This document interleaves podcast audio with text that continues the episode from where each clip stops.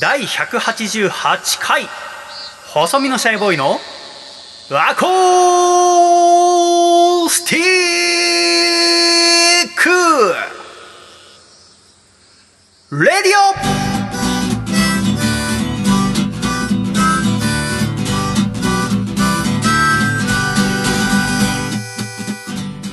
シャイ皆様ご無沙汰しております。細身のシャイボーイ佐藤孝義です。第188回細身のシャイボーイのアコースティックレイディオこの番組は東京都江東区門前仲町にあります私の自宅からお送りしてまいりますこの番組の構成作家はこの方ですどうも、構成作家の笠倉です。よろしくお願いします。笠倉さんよろしくお願いいたしますお願いいたします。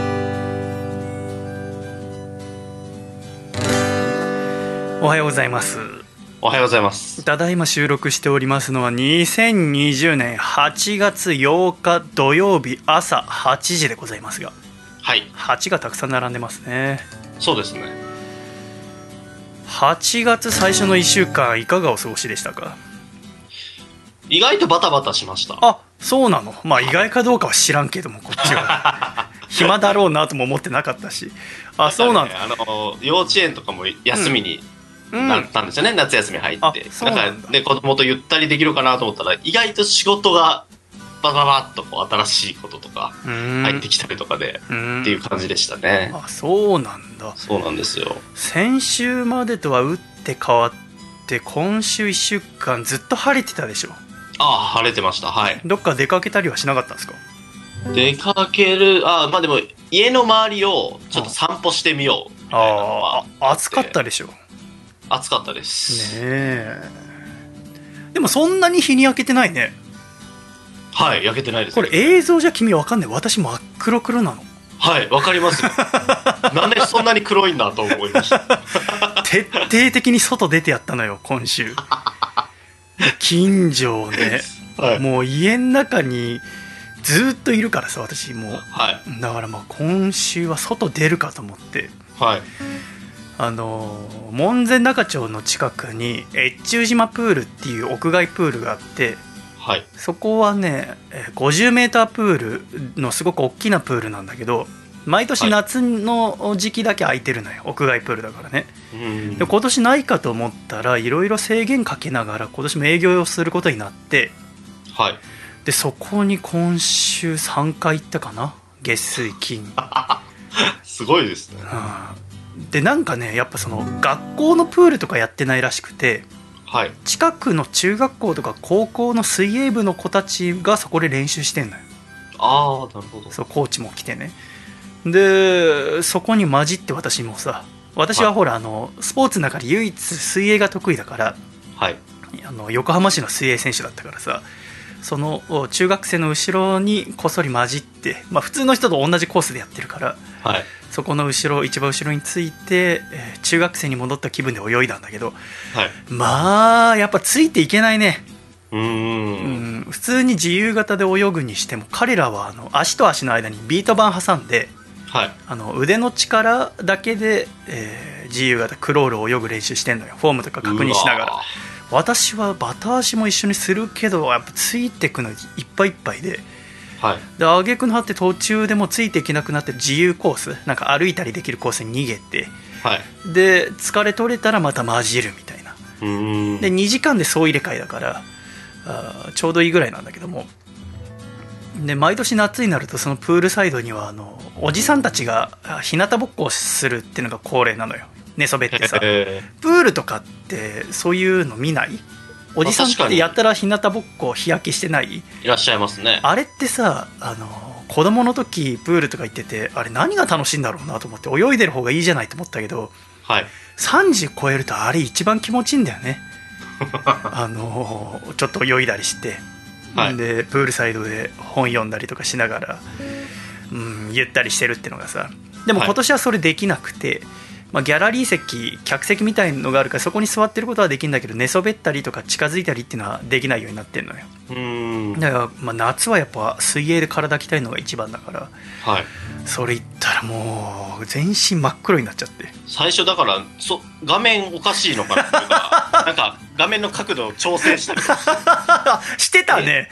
テレビ電話つないで。はい。いやだから私はほらあのつないでさちょっと音声チェックとかしてる時何も言われないからさ、ああんまり映像じゃ分かんないんだと思って、こっちに何か異常があるのかなって心配しちゃいました画面焼けたかなっていう。他に久しぶりにだから今週は私はあの近所のママさんテニスのサークルに入れてもらって、いろいろそのママさんテニスのコミュニティにも入ってるからそこでママさんママさんママさんママさんママさんママさんシャイっていう変なチームがあるんだけど。すごいで、まあ、し月に2回やってたんだけど1年前から、それがもう今年2月ぐらいからなくてで、はい。久しぶりにやったんだけども。で、まあ、私軽くコーチみたいなのさせてもらったりとか。はい。私はもともとテニス部の部長だったから。でもまあもう全然ママさんの方がうまいんだけど。え練習してたりするからね。でそれもあってまた焼けたでしょであと私はあのランニングずっとしてたからー、はい。1日1時間走るようにしてるからはい。であのフルマラソンを走ってみたいと思ってたのよ。はあ。1年前ぐらいから。でそれでちょこちょこやってたんだけどでいつもはアップルウォッチ見ながら時速1 0キロ。1時間で1 0キロのペースで走ってんだけどもでそれで1時間やるともうヘトヘトなの私みたいのからするとね。うん。で、まあ、まあ今しかもマスクしてるからさ。ああそれもあっって結構しんどいんだけどあの走ってるとよく一緒になるおじさんがいいるのね。はい。でその人はもうなんか鳥のように走るのよ。飛んでるように走るの。はい。すごい軽やかで、ああやっぱあランニングに慣れてる人は違うなっていつも思ってたの。結構ね、はい。週に1回ぐらい追い越されてたんだけどいつも、うんうん。でもだから顔は見たことなかったの。はい。で今週仕事終わって帰ってくる途中その人が向かいからやってきたわけ。で、はい。初めて顔見れると思ってさはい。でどんな人なんだろうなと思って小柄な男性なんだけど見たら「あ猫ひろしだ!」っていうことが分かって。え？だけどそりゃ早いよね。だってリオデジャネイロ五輪カンボジア代表だから。本物のやつじゃないですか。猫ひろしだ!と思って、えー。慌てて調べたらあのこの辺りにお住まいででツイッターとかにその「真ん中走ってます」とか「木場走ってます」とか「豊洲走ってます」「新木場走ってます」って載せてるのよ、あへえでいろいろランランニンググッズとかも売ってらっしゃるんだけど。はいで木場のね、えーコミュニティ FM でずっと前から私が学生の時からラジオやっててはい。でそれ知ってたからまさかと思って調べたらやっぱこの辺りにお住まいみたいで。だからそりゃ追いつけないわと思いやってーそれ追いつけたらすごいことフルマラソンのの自己ベスト2時間27分の選手だから そんなの無理だよ。そりゃ早いわな。と、すごい。うん、本当に早いよ。もうしっかりしたマスクしてるんだけどはあ。私の倍ぐらいの速度で走ってるなアスリートですね。アスリートだよ。はい。すごいよな。私はだってさその時速1 0キロで走ってるわけだからはいそのペースを守ったとしても4時間でもゴールできないわけ。うん。42.195キロはさ。はい。って考えると2時間27分なんて考えらんないよ。すごいです。フルマラソンとか走ってみたいと思いませんか？僕は思わないです。まあ思わない。私も思ったことなかったんだけどはい。なんかそのトレーニングしているうちに、そのフルマラソンってまあ限界に挑戦するわけじゃないですか。そうですね。でその急に走ろうと思ってもできないわけでしょ？はい。らしっかり準備をしていつか東京マラソンとか走ってみたいなと思ったんだよね。うんそれで、えー週3回1時間走ってんだけどもう私はもう1時間でヘトヘトだからうん。あと32.195キロどうやって走りゃいいんだろうと思って。はうーんまあ長い目で、えーゆっくり練習していこうと思ってんだけどね。やっぱ本物のアスリートはすごいなと思いいました、ね、あ先週のアコラジ収録してる途中でセミの話になってはい。で私は編集してる時にこんな話したらセミの音取りに行かなきゃいけないじゃんと思ってはい。自分自身に舌打ちをしてから家出て で録音してみたわけセミの声をね。はい。録音器具持ってって、まあ、ちっちゃい録音器具なんだけどちょっと特殊なマイクがついてるものを持っててでそれをセミに向けてさあのマイク向けて撮ってたわけ、でもう収録終わって編集少しやった時だったから夕方だったんだよね。はい。で夕方の音撮ってで1時間ぐらい録音してから家帰ってそれをお前回のラジオの編集途中のものに当てはめたら、はい。なんかね迫力が出なかったのよ。うん。やっぱりそれで気づいたのは午前中のセミの方が元気だなと思って。ああなるほど。であとはその私が撮った音声がアブラゼミが多くてやっぱその元気なセミの音っていうのはミンミンゼミが必要だなと思ったわけ。はいで翌朝あー6時ぐらいにまた近くの富岡八幡宮に行ってミンミンゼミの声を取って、えーオープニングに当てたんだけどね。はい。で今週はそのセミの声っていうのに私は夢中になっててさ。はい。うん。セミの声ってえーやっぱミンミンゼミが分かりやすいですよねまあなんか夏を象徴してるって感じはしますけどね。だけどそのなんていうのかな。私は BGM 作りが好きなの。ラジオのね。はい。自分のラジオの BGM は自分で録音したりとか自分で楽器弾いて作ってあげようって思ってるわけ。それが私なりのラジオに対する愛情表現なんだけど。で耳ゼミの声とか撮ったやつをじゃあ今年の夏のこうフリートークとかしてる時の後ろに流そうかなと思って作ってたんだけどもやっぱはい長尺長い時間聞くにはミンミンゼミの声って大きすぎると疲れちゃうってことが分かったのよ。うん。だからアブラゼミメインででミンミンゼミがちょいと離れたところで聞こえてるぐらいがいいんだなって気づいて。はい。で私は今週だからそのセミの音声取りだからセミ取りだよね セミ取りの取りは録音の録だけども今週はもうセミ取り必死だったのよ。なるほど。20年ぶりとかじゃない？子供の頃に戻ったようにもうセミ追いかけてさ。どこがいいのかっていう。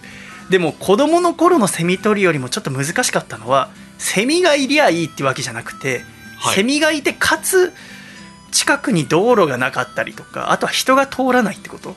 はい。要はそのセミの鳴き声以外の音が入っちゃうと集中できないからうんっていうのでいろいろ探して公園行ったりとか近くのちょいとした林に行ったりしたんだけど、はい。やっぱ一番はあ神社富岡八幡宮うん。でいい場所見つけて、まあ、木がたくさん生えてるところがあってであんまり人が来ないところがあるからそこにマイクを持って行って録音したんだけれどもその音声がこちらなんですけども、あの蚊が多くてね。はいでもなんか神社でさ無用な殺生をしちゃいけないなって思うからさ その顔をこうパチンもできないわけ。はい。だけどものすごい数いるの。はい。だから必死で払うんだけど払う音もさこう入るからマイクに。あだからそれも入んないようにっていうそういう苦労をしながら今回セミの鳴き声を取ったんですけどね。あはい。これからアコラジの仲間の一人としてこの鳴き声にも頑張っていただこうと思ってるんだけれども。やっぱ BGM で言いますとはい。私はあの今この後ろでかかってるそのアコラジのオープニングソングはいはい。は「友達の歌」っていう曲ですけどその大学院に入ってラジオ作りたいと思った時にまずオープニングソング作んなきゃと思ったわけ。自分でラジオやんなら自分で曲作りなきゃいけないもんだって思ってで慌てて最初「ラジオ」っていう曲作ったんだけれどもはい。聞いてみたら完成してねなんかこれエンディングっぽいなと思ってうんそれはエンディングに回したの。はい。でじゃあオープニングはもうちょっと元気な方がいいやと思って作ったのがこの曲なんだけど。はい。作ってみて聞いてみたらなんかそれこそミンミンゼミの声じゃないけどパンチが足りないなと思って。はい。これはあーもう一アクセント加えなきゃと思ってブルースハープっていうハーモニカを買ってオープニングハーモニカをギターに合わせて吹いたんだよね。はい。でそれで作ったのが今のこのかかってるオープニングソングですけれども、あ他に BGM ってやっぱいろいろ思い入れがあって私がね自分で作ったもの以外で気に入ってるのはやっぱね、はい。あの千葉映画祭のテーマなのよね。ああ、はいはい。この千葉映画祭のテーマっていうのは「うん復讐のドミノマスク」って映画を作った時に千葉映画祭出していただいて、はい。でその主催者の方から「うちの映画祭こういうう主題歌あるんですよ」って言って CDR いただいて聞いてみておったまげたんだよねなんていい曲なんだろうと思ってでその曲うもいいんだけどもうそのジャズバージョンとそしてマーチングバンドバージョンっていうのがあってどちらもいいなと思って何にいいってこれ BGM にいいじゃないかと思って使わせていただいてるんだよね。千葉映画祭の人たちより私の方が聞いてると思う。確実に、うん、それくらい大好きなんだけどね。でもやっぱ千葉映画祭のテーマも好きだけれども今回この172回からラジオ再開するときに新しい BGM を作ろうと思ったわけ。はい。でえー私の仲間に依頼しようと思って野月ひろと君にお願いすることにしたのようん。で野月くんに電話してちょっと作ってもらいたいんだっつってで彼録音器具持ってるからちょっとこういうう元気な感じでお願いとかお願いして録音してもらったものを送ってもらって私があミックスして、えーうん、2ヶ月前ぐらいから使ってんだけどもはい。ういくつかあって元気な感じなのがこの曲すごくポップな感じ。で楽しい話をしてる時にいいかなと思いますね。で続いてこちら。これは爽やかな感じ。これはうーん落ち着いて喋るっていうよりかは少し元気な感じかな、うん。普通に長尺のトークする時に耳障りがすごくいいと思いますね。続いてこちら。ちょっと落ち着いた感じ、えーなんか静かに喋りたい時とかはこれを使おうと思ってますね。続いてこっち。これゆったりとした感じ、うん、これはすごく聞いてる方も喋ってる方もなんか考えたりする時にいいんじゃないかなと思って作ったんですけどね。これは全部あの野月くんが頑張って作ってくれて、うん、私はすごくお気に入りなんですよね。ラジオの BGM は私はアコースティックがすごく合ってると思っていて。で今回作ってみたんですけどね。ぜひこれからアコラジのお仲間としてですねアコラジっ子の方々にも愛していただければなと思いますねまあこれはギターの音ですけれどもはい。まあそのセミの音とかはその自然音ってものになるわけじゃないですかそうですね。で自然音で一番アコラジの中で気に入ってるのは波の音ですねうん。この波の音はかつて狭間律志くんの実家のあ奄美大島に行かせていただいた時に海でマイク持ってって録音した音なんですよねはい。でこの奄美大島の海の音がすごくいい音でうんなんか喋りながら後ろに波の音かけてるだけでなんかラジオの世界にもっとスーッと浸っていける感じがしてですね、うんうん。私はこの波の音が好きなんですよねただこの波の奄美の波の音は人の声とかは入ってないわけよもう狭間くんとかにはちょっと黙ってろっつって、2人で しゃがんでずっと水面にマイクを向けて撮った音なんだけれどもなんかその海辺の音他にも欲しいなって思ったわけはい。あのー子供たちが海辺で遊んでたりとかしたりあとカモメの声も入ってるし波の音も入ってるみたいな音を撮りたいなと思って今週自転車乗って葛西臨海公園に行ってきたのよおー。葛西臨海公園って行ったことあります？ないですね。あないですか？すごくいい場所ですよ、へえ。あのディズニーランドの近くですけどもはい。自転車で真ん中から30分ぐらいかな？で、まあ、それもあってまた焼けたんだけども でその葛西臨海公園行ったらあのライフセーバーさんとかもいてはい。海にねうーん足首ぐらいまで入れるの。だから子供たちはそこ入ってなんか潮干狩りみたいなのをしてんのかな。なんか遊んだりできるんだよね、で大人たちはそのビーチにえーレジャーシート引いたりテント張ってゆったり過ごすことができるのよね。はい。で私はベンチに座ってで録音うんしてですよ。でちょうどいい音が取れてたわけ。はい。ああ子供もたくさんいるし。でみんなゆったり過ごしててそれぞれ距離をしっかり置きながらねで波の音も聞こえて鳥の声も聞こえてこれ最高の音取れるなと思って、はい。またアコラジにいい BGM 増えちゃうじゃないと思ってゆったりしてたらはい。で。私目つぶってたらさ急に「To the left to the right let's get started right if gonna do it go キャデラ go キャデラ go キャデラ」って音が聞こえてきたわけ。なんだこれと思って「ゴキャーデラゴーキャーデラ」って聞こえてきて何？と思ったら近くのベンチに座ったおじさんがはい。スマホから大音量で曲を流し始めたのよは M フローの曲をえ？っと思ってはい。あのー最初びっくりしたんだけどはい。それはさ私のこのもちろんだけど録音してるのにも入っちゃうわけじゃないそうですよね。でそれは BGM として使えないでしょ？はい。で考えたんだけれどもそもそもそのビーチでスマホから曲流すってありなの？いやーでもダメとも書いいてないんだよまあまあ、自分の聞こえる範囲とかならいいんじゃないですか？ギリギリ。っていうかイヤホンすりゃいいじゃない？一人なんだよおじさんそもそもね、そうですよね。ですごい50歳半ばぐらいの太ったおじさんではい。でもう日焼けして私よりも黒かったんだけどはい。で上裸になってストロングチューハイを飲みながらどっかで買ってきたであろう マクドナルドのハンバーガー食べてるわけ。そのおじさまもうキャデラックおじさんだよ。だからそのキャデラックおじさんが、はそのスマホから曲流しててで近くのテントでさ家族で来てて私と同い年ぐらい30歳ぐらいのお父さんとかテントから何事かと思って出てくるぐらいの。で子供と奥さん寝てるしね。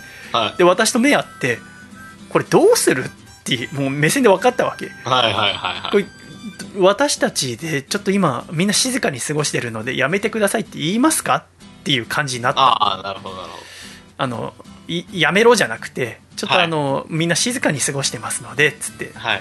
言おっかなと思ってたんだけど君こういう時どうする？あーでもその、あれですよね。チューハイ飲んで仕上がってる状態ですよね、多分。そうなんだよ9%のさチューハイ飲んでるんだよ遠くに移動、こっちが移動するかなって思っちゃいますね、その状態だと。そうねでもさ、はい私は移動すぐできるよはい。私は一人で来ててさベンチ座ってるだけだからあれだけど、はい。でも私がいなくなってもその「If gonna do it go Cadillac go Cadillac」を流れ始め続けるってことは近くにいる人はずっとまあ、そうなりますそれ聞き続けるでしょ、で多分そういうおじさんってご飯食べ終わったら寝るからさそこで。多分スマホ流しながら。それこそライフセーバーさんとか係員の人に言うとかですかね。なんか注意してもらうよあだからそれを思ったの。はでも近くをライフセーバーさんたくさんいて通るんだけど何も言わないから海のルールとして多分ダメじゃないんだと思うんだよねなるほど、なるほど。はあと思って 難しいなと思ってたらはい。急に浜辺に違う音が流れ始めたんだよはい。ちょっとその音声がありますので聞いてみてくださいはい。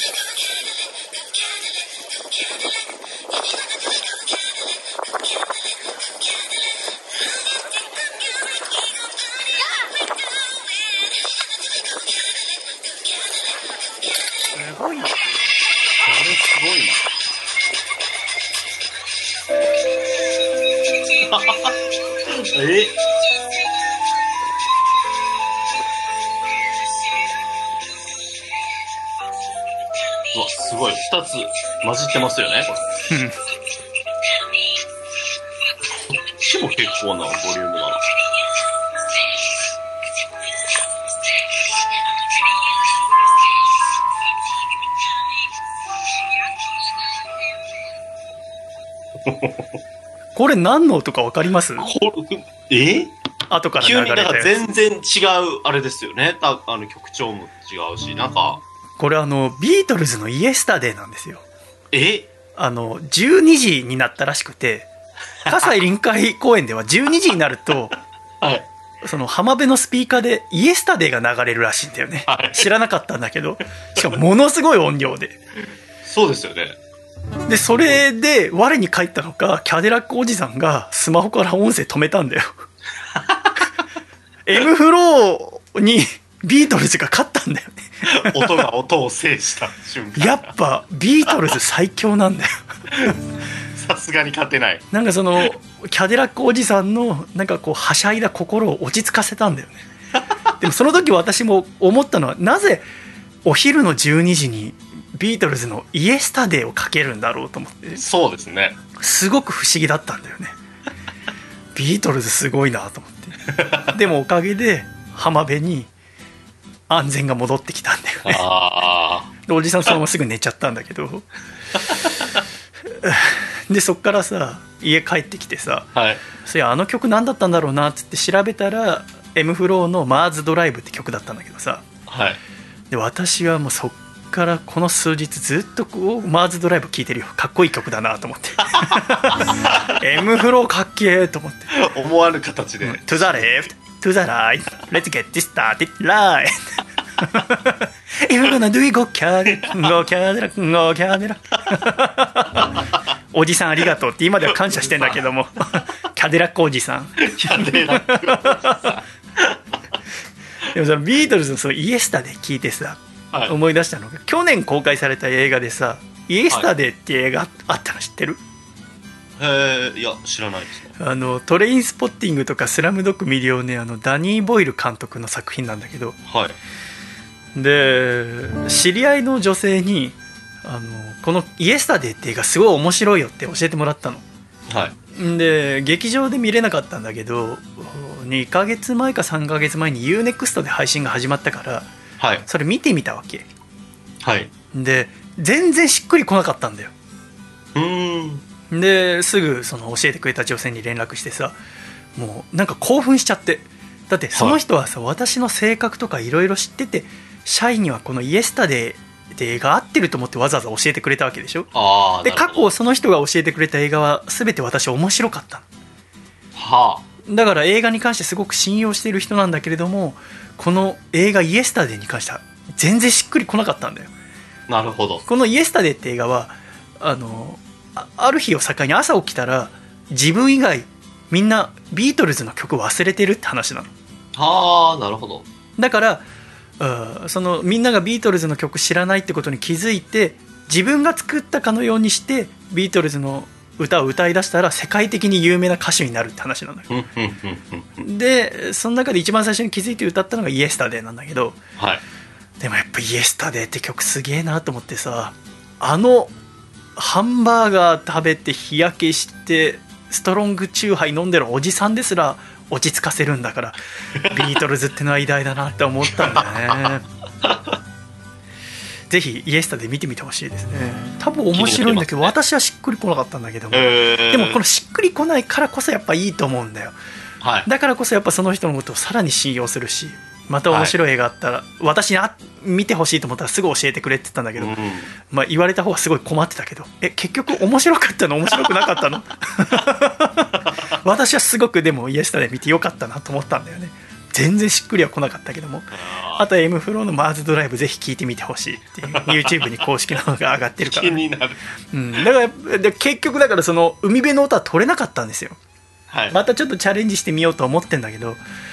うん。でもやっぱこうやって録音するの楽しいなと思ったのははい。で今週また他のセミの音も取ってみようと思ったのね。ああの水の音私好きだからそのさっきの波の音とか、じゃあいい音といい音合わせたらもっといい音になるんじゃないかと思って近くに池があってあ。はい。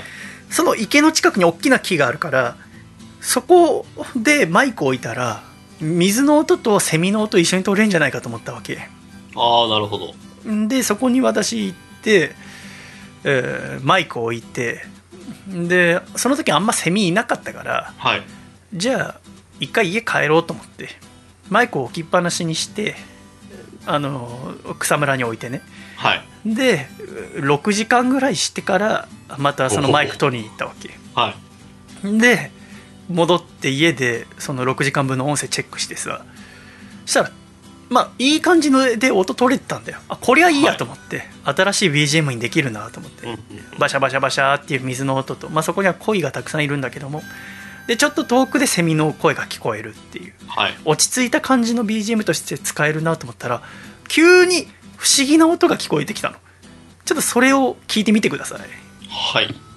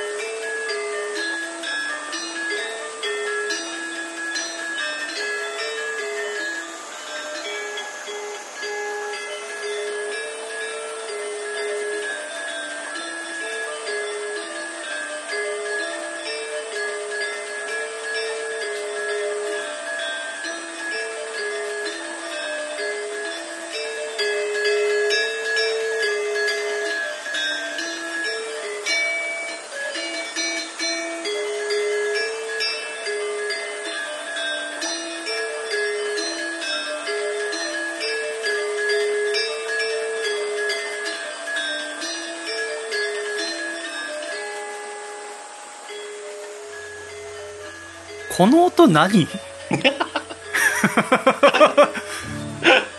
今週これを教えてほしいんですよね。何ですかこの。この音何？急に聞こえ始めたんですよね。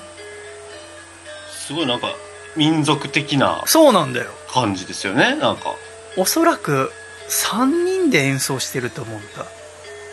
でこれは曲ですか？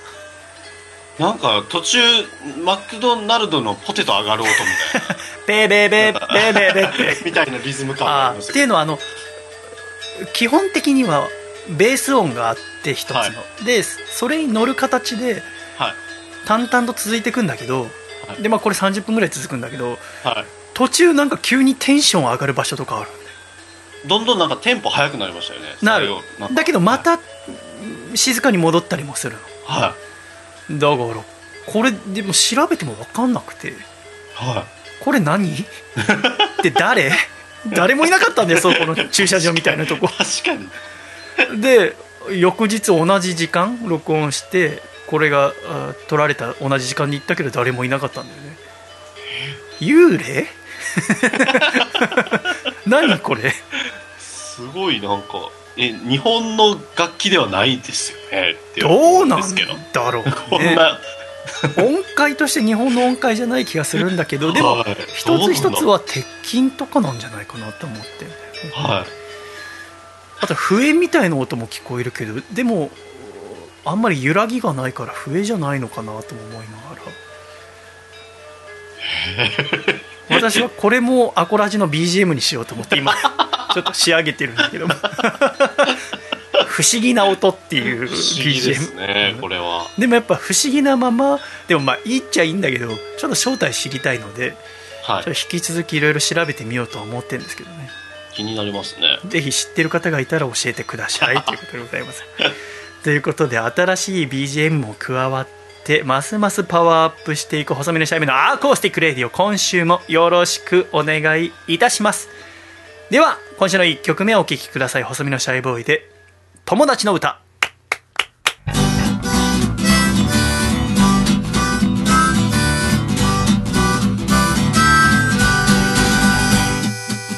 君と僕ならうまくやれる。ずっと仲良くやってゆける。ベイビーどんな困難にぶち当たったって二人なら乗り越えられる。こんな気持ち初めてなのさ。君と僕ならきっと無敵さ。知らない人には教えてあげたいな。友達って素晴らしいものさ。君のことなら全部知ってる。僕のことは君が全部わかっている。世界中が泣き悲しんでる夜だって二人なら笑っていられる。こんな気持ち初めてなのさ。君と僕ならきっと無敵さ知らない人には教えてあげたいな友達って素晴らしいものさ Hey, hey!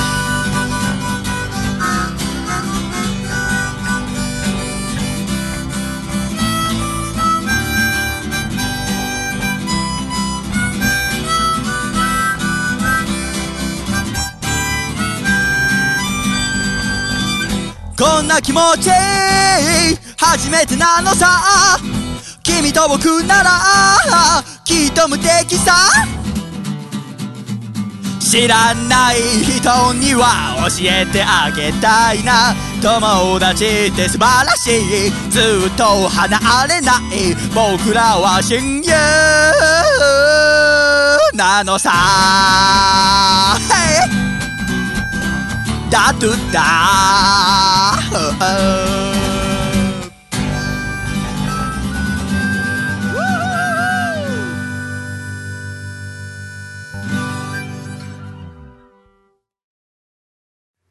ありがとうございました。細身のシャイボーイで友達の歌でした。では、ジングル愛知県ラジオネーム内藤隼人さんから頂いただいた細身のシャイボーイがお父さんと仲直りする方法。お父さん梅雨の時は早く夏が来ないかな。って言ってたのに梅雨が明けたら早く秋にならないかなって。気持ちはわかるけど心変わりが早すぎるよ。細身のシャイボーイのアコースティックレディオ。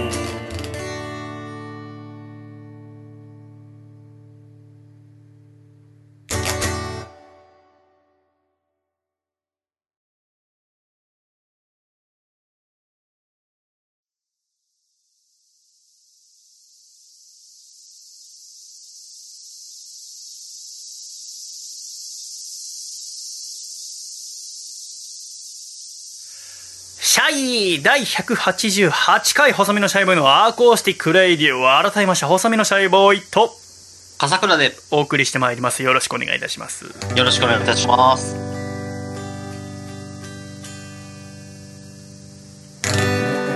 さて笠倉くんはい。今週新聞読んでおりまして、えー厚生労働省が発表した2019年の日本人の平均寿命っていうものが載ってたんですけどはあ。男性と女性それぞれ何歳だか分かりますか？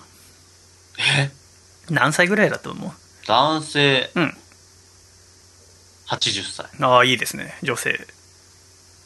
90歳。ああいいとこついてんのかな。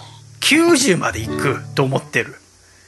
なんかもう今は行くんじゃないですか？女性とかは。はい、2019年は女性は87.45歳ああ。男性は81.41歳はいはいはい。ということで女性は7年連続男性は8年連続で過去最高を更新したんですってなるほど。本当に我々があーおじいちゃんおばあちゃんになったら100歳超えますねそうですよね。これはほぼ確実なんじゃないですか？うん。1989年から比べるとそれぞれ5年半以上寿命が伸びてるんですよええこれは医療分野で技術革新が進んでいることに加えて高齢者の健康意識の高まりっていうのも影響しているって考えられてんだって、うんうんうん。100歳まで生きるとしてどう生きますか？ええでもなんかこう、コミュニティがまた出来上がっていくんでしょうね。そのなんかこう、うん。細見さんのテニスじゃないですけど、うんまあ場所とかも変わるじゃないですか。例えばなんか老人ホームとかに入ったとして、うんそこでのコミュニティとか、そうねだからそこで楽しみ続けるんじゃないですか？なんか出来上がっていく。そうね、まあ何かは分かんないですけどね。ゲートボールなのかな？なんか分かんないですけど。なんかこの記事見ててさどういう人生が幸せなのかなって思うわけはいはいはいはい。なんかさその私の父親とかはバブル世代なわけなんですよはい。そのバブルの時に新入社員として入ったっていうはい。だからバブルの時期に遊んだりとか美味しいもの食べたりとか給料が多かったってわけではないんですけどはい。やっぱそういう人たちの少し上の人たちってだから私の大学の教官とかで多かったのはやっぱ若いうちに遊べる時遊んどけみたいな人も結構多かったわけはい。なんか私はそれにしっくりこなかったんですよねはい。若い時に遊ぶっていうのがじゃあ年取った時にとって幸せなのかなって思うわけ。はい。どう思います？まあ大学とか行くのもさその遊びに行ってるっていう考えより勉強しに行ってるっていう考えの方が幸せそうだと思いませんか？でもやっぱ遊びたいですか？まあ、そうですよね。まあでも、多分なんか体力がなくなるんだろうなって、そうみんな、皆さんがね、うん言うのは若い頃にっていうのは、旅行一個するにも、すごいなんか体力いるんだろうなうんっていうのがあるんで、そういう意味とかも含まれるんじゃないのかなって若いうちにっていうのは。私それちょっと意見が違ってはい。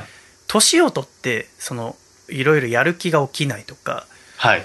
いうのはその熱量が減ったんじゃないかと思うんですよ何かを成し遂げるぞっていう熱量が若い時に比べて年取るともう年だしできないって思うから疲れるんじゃないかと思うわけ体力が減ったんじゃなくて、熱量が減ったと。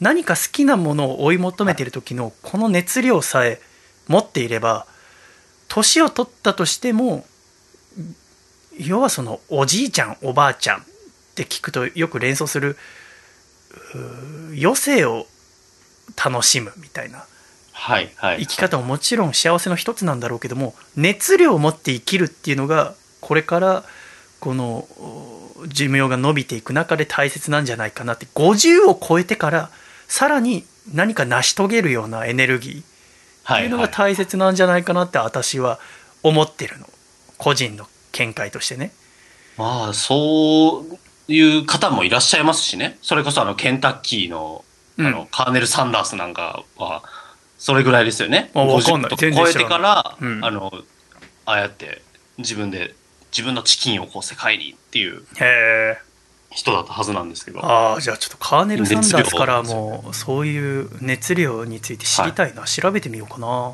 そう結構面白い人生を。ああそうなんだはいへえ若造が知ったように言うね 先輩の人生見て結構面白い人生面白い人生ですよ。あの、カーネルが。じゃあさ日本人でさ50を超えてから偉業を成し遂げた人で有名なのは誰かな？えー、誰だろう。先週さはい。あの自転車を私途中でレンタルサイクルが電池なくなっちゃって歩いて帰ってきたっつったでしょ？はい。でまあせいぜい歩いた距離なんて10キロぐらいかなだと思うんだけどはい。で歩いてヘトヘトになって歩くのって疲れるなでも楽しいなと思いながら私はこの門前仲町に帰ってくるわけよねはい。で東京駅からまあ歩いて門前仲町まで来てで、えー富岡八幡宮って神社の境内を通って私は家に帰るわけだけれどもはい。その朝方朝3時のお富岡八幡宮のさ通りくぐって境内入るとさすぐ左手にね巨大な銅像があるわけはい。その銅像はもう本当に大きいうー3メーターまでいかないかもしれないけどすごく巨大な銅像でそれは伊能忠敬さんの銅像なのよあで伊能忠敬さんの銅像はなぜそこにあるかっていうと伊能忠敬さんって何した人か知ってますか？あ。あれですよね。測量で、あの、日本地図作った人です。そうです地図作った人です、はい。伊能忠敬さんの家がこの真ん中にあったんですよはあ、なるほど。でその測量の旅に出る時は必ず朝一でこの富岡八幡宮をお参りしてから日本全国に歩いて測量しに行ったのああ、そうなんですね。だから、あこの伊能忠敬さんの銅像が富岡八幡宮の中にあるのよ。それをだから朝3時歩いてきてみるとさこの人には一生勝てないだろうなと思うわけ。うん。歩いた距離とかでさ。えーはい。でしかもさ2メーター以上身長あってさこの人とは竹下も戦っても勝てないだろうなと思うわけ。めちゃめちゃでかいんだよ。強そうでさすごいなと思ってんだけどね。でその伊能忠敬さんっていうのは55歳の時から地図作り始めたのうーん。でさ、まあ、江戸時代の人だけれどもあんまりこう歴史が好きじゃない笠倉君からすると江戸時代って聞くとさ、はい。まあ、徳川家康とかそうですね。坂本龍馬とか西郷隆盛とかうーん木戸孝允とか勝海舟とかっていう名前がパッと出るかもしれないけどはい。言ったらその徳川将軍その時の一番偉い人ですら全部言えないでしょ？言えないです。だけどさ50超えたおじいちゃんが何の仕事したかは知ってるんだよ、はい。下手すらその坂本龍馬とかが何の仕事したかって言われて聞かれてパッと出ないと思うんですよそうですね。西郷隆盛にしても、にはだけど伊能忠敬さんは今みたいに測量して地図作った人ですよねって出てくるわけじゃないい。そうですね。だからこの伊能忠敬さんから何か50を超えてから何か成し遂げるっていうことに関してのヒントが得られるんじゃないかなって私は思ったわけ。はい。伊能忠敬さんは1745年2月11日に、えー生まれた方でだからあのあれですね私幕末の人かと思ったけどそんなことないですね。中期ですね、1745年、うん。ペリーさんがやってくるのが1853年ですから、はい。ペリーが来るより100年以上前に生まれた人ですね、うん。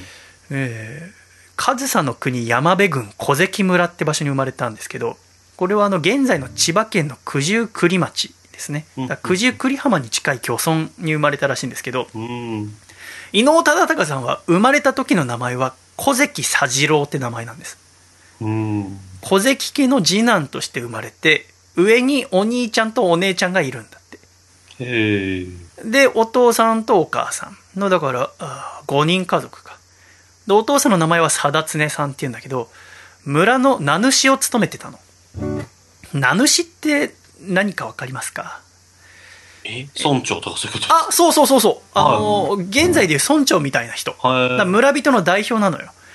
うん。でまあいろいろその村のことまとめたりお金のこととかもいろいろやったりするんだけれども、はい。だから偉い人だったんだよねで佐次郎が7歳の時に大好きなお母さんが亡くなるんですねでここで一つ問題なのはお父さんの貞常さんは婿養子だったんですはい。つまりこの小関家ってのは奥さんの家だったんですね。その奥さんの家に婿養子としてお父さんの貞常さんは迎えられて当主としていたわけだけれどもはい。このお母さんがあ亡くなられてこの小関家ではこの家の当主は貞常さんではなくて亡くなった佐次郎のお母さんの弟に勤めてもらいましょうってことになるの。なるほどっ。ていうのもお父さんはあんまりこうなんていうんだろうないい婿じゃなかったんだよねあの政治能力とかが低かったんですよなるほど。だから追い出されるんですよお父さんの貞常うは。ってことで実家に帰ってくださいって言われるわけはい。お父さんはでもおこの小関家で当主として頑張りたいですって言うんだけどもダメですっつって実家に返されちゃうのうん。実家に帰るって女性がね実家に帰るっていうのは時代小説でもよく見るけど男でもあるんだって思うのよねはいでねうんお父さん帰るんだけれどもさ要はここで佐次郎少年はさお母さんが亡くなっただけでも悲しかったのにはい。こうお前は婿養子で出来が悪いから帰れとかこのでも痛いですとかいうこう大人の醜い争いっていうのを体験しちゃうわけよ小さい時に。で苦労はこれだけでとどまんなくてお父さんはだからその3人の子供を連れて帰るわけだけれども佐次郎のことを置いてくんだよね。うーん。上の2人は連れてくんだけど佐次郎はちょっと連れてくのやめようっつってこの小関家に置いてくの。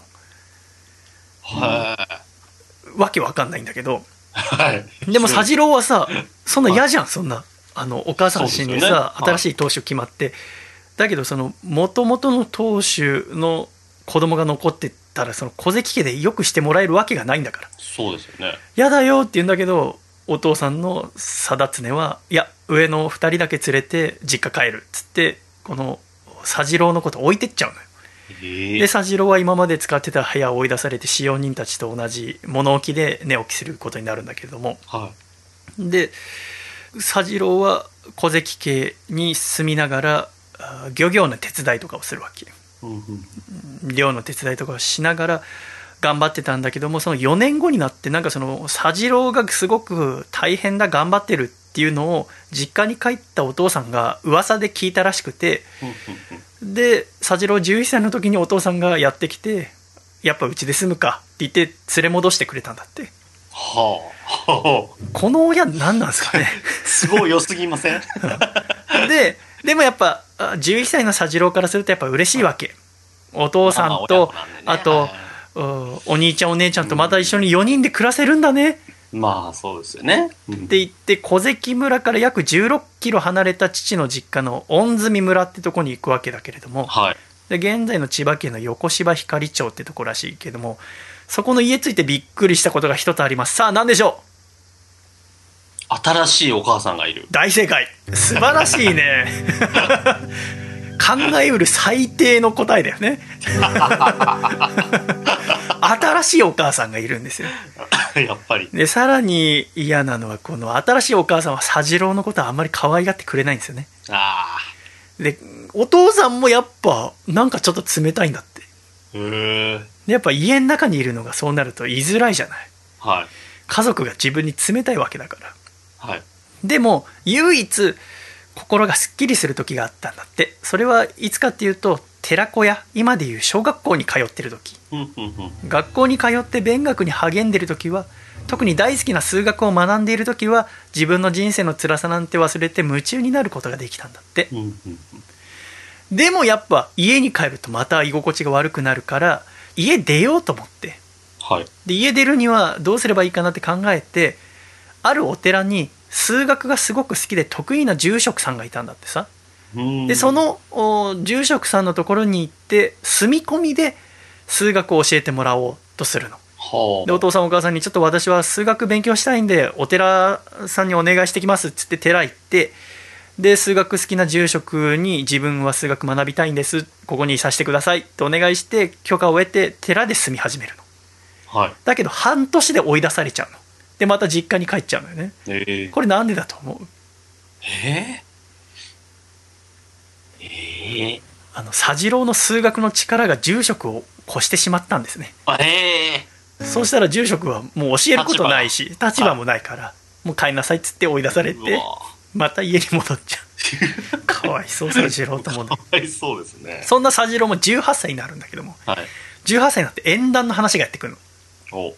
でそれは佐原村にある伊能家っていう名家からの縁談の話でこの伊能家は千石を超える大きな酒蔵を持ち金融業運送業米の売買など手広い商売を長い間にわたって行ってきたうん。でこの伊能家には未知という名前の女の子がいて14歳の時に婿をもらって結婚して男の子が生まれたんだってうん。だけどその後そのお婿さんが病気で亡くなったとでもこの名家伊能家としては当主があーいない状況のままではいけないと。後継ぎを考えなければいけないけども未知の子供はまだ生まれたばかりの子供だと。だからこのお未知に新しいお婿さんを迎えようって考えてたんですね。うん。でこの時に未知は22歳なんだけれども千葉のある村に神保佐次郎という男18歳の男子がいるぞっていうのを聞きつけて、えー佐次郎のところにその縁談の話がやってきたわけですねうん。でもこの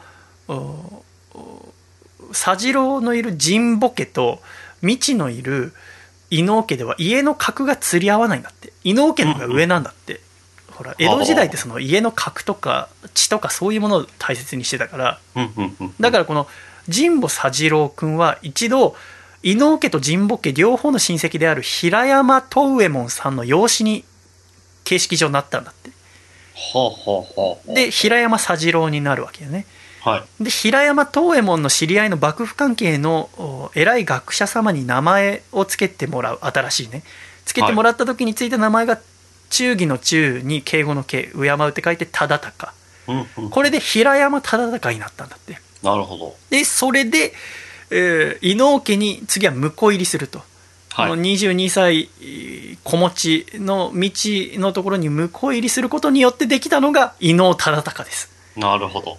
生まれた時は小関佐次郎だったんだけども。それがお母さん亡くなって家を追い出されたことによって一回神保佐次郎になってうんうんうん。でそっから平山東右衛門の養子になって平山佐次郎になって学者から新しい名前もらって平山忠敬になって婿養子になって伊能忠敬です これポケモンだったら相当な進化してますから。相当ですね。12344回ってもう相当でしょ。リザードの上でしょ。すごいよね。こんなことあるんだと思って。やっぱ家やっぱ当時の文化ってのは特殊だな。今からは考えられないなと思うんだけども、でこれで、えー名家伊能家のお当主となるわけですね13あ18歳の忠敬が。うん。はい。でこの18歳の忠敬に望まれていたことは傾いていた伊能家の商売の立て直しこの伊能家のさまざまなこの酒とかあ金融業とかいろんな商売っていうのはうまくいってなかったんですねしばらく当主が続けて亡くなったりしてたんでねであとはあ名主として佐原村をさらに住みよい村にするっていうこの2つが望まれたわけ。18歳のこの忠敬っていうまだ仕事ができるかどうかもわからない男にね。はい。仕事ができなかったらすぐ追い出されるわけですこんな男。はだから忠敬は頑張ろうって思ってたんだけどもこの伊能家に来て一番最初に若き伊能忠敬がワクワクしたこと嬉しかったのは何かっていうと蔵いっぱいにあった本なんだって。伊能家の先祖たちが載せて、うん残してくれたさまざまな本に夢中になったんだってなるほど。でいろんな数学の本とか勉強の本読んでたら奥さんの未知に怒られるのよあなたは学問道楽がしたいのですか？って言われるわけあでこれも当時の文化なんだけど当時家業の役に立たない学問っていうのは遊芸道楽の仲間だとされてたのあ。へえ。いや、うん漫画読んでんのと同じようなもんはいはいはい。あのあなたは何漫画ばっか読んでるんですか？はい。数学の本読んでんだよ。だけどその学問にうつつを抜かして家業をおろそかにするなんて無責任です。学問する人なんて大嫌いって奥さんの未知に言われちゃうの。はでそれ言われた忠敬はそうだよな。伊能家のために一生懸命働かなきゃな。学問は封印しようって決めるわけ。い。うん。でまだ若くして外からやってきた当主の忠敬っていう男に初め周囲の人は冷ややかな目を向けていたんだけれども忠敬は得意の数学を生かして商売は右肩上がりに良くなっていったんだってうん。でさらに自分はほら子供時代寂しい思いをたくさんしてきてさ、はいそのそれによって、えー他者への優しさとか誠実さってものを身につけたのでそれをもとにして村人同士の争いを収めたりとかうん官業奉行を説得して村の人々がよりよく暮らせるようにって尽くしたんですよねなるほど。でさらに1782年から約7年間江戸時代最大の飢饉天明の大飢饉っていうのが起きてはい。その浅間山とかが噴火したりとかいろんなのが重なって洪水とかも起きたりして飢えと伝染病で全国で約90万人の方が亡くなったのうん。だけどこの佐原村からは一名の死者も出さなかったのええいろいろんなこう政策を使ってね。当時の日本の人口は約3000万人ですから現在で考えればげ全国で350万人ぐらいが亡くなったのにこの佐原村からは一人も死者が出なかったんですね。うん。それぐらい優れた名主だったんです。で親戚も村人も伊能忠敬っていう優しくて嘘をつかない男のことを信用するようになってそして尊敬するようになるんですね。うんうん。で妻の道もうんこの人を選んでよかったなって心から思うようになるわけです。で道との間にも子供が生まれてね。で1783年、えー伊能忠敬が38歳。だからこのお伊能家に来て20年経って、えー、道が42歳の時に道がなくなるんですね。あってなるとですよ自分が子供の時と同じ状況になるわけじゃないですかそうですよね自分のお母さんは亡くなってで婿養子だったお父さんは追い出されるわけだけれども、うんうんうん伊能忠敬はどうだったかっつうとこれからも伊能家をよろしくお願いしますって周りの人から頭を下げられては伊能家に残ってくださいって言われるわけ。うん。要はここの伊能忠敬のすごいところはやっぱ小さい時とかに辛い思いしたりとかあと親が追い出されたりっていうこう暗いのを見ちゃうと負の連鎖っていうのが続いてしまう場合もあるけれどもうんうん。伊能忠敬は自分のところでスパッとこの負の連鎖を止めるんですよね。うん。でプラスに向けるんですよね。で忠敬はあ道がなくなってで後40代に入ってで伊能家はどうかっていうと商売は全てうまくいきうん。佐原村もとてもいい村になり飢饉も終わり跡継ぎとなる子供たちも立派に育っている、うん。よしそろそろいいだろうと思って学問を再開するんです。でその時に特に興味を持ったのが天文歴学という学問。天文歴学今はあんまり耳にしない学問ですがあの昔は天文学と歴学歴学の歴は暦と書いて歴学はいですが、天文学と歴学っていうのは全く同じ意味で使われてたんだって。現在ではさ天文学っつうと地球以外の星を探検したりとかそうですね。ブラックホールなどのことを研究する学問と思われているけれどももともとは地球と他の天体との関係を正しく知るための学問だったわけですねうんうん。地球から見た天体の動きそれが暦なわけですからはい。暦って面白いよね暦。暦って面白くない？だって暦1年って何日か知ってますか、1年は365日でうす。ん、1年って何ヶ月か知ってますか？12が、12ヶ月。ああいいですね。1日って何時間か知ってますか？24時間。うん。地球が太陽の周りをじゃあぐるーっと一周するのにかかるのは何日かは知ってますか？365日。うん。地球が1回転するのに何時間かかるか知ってますか？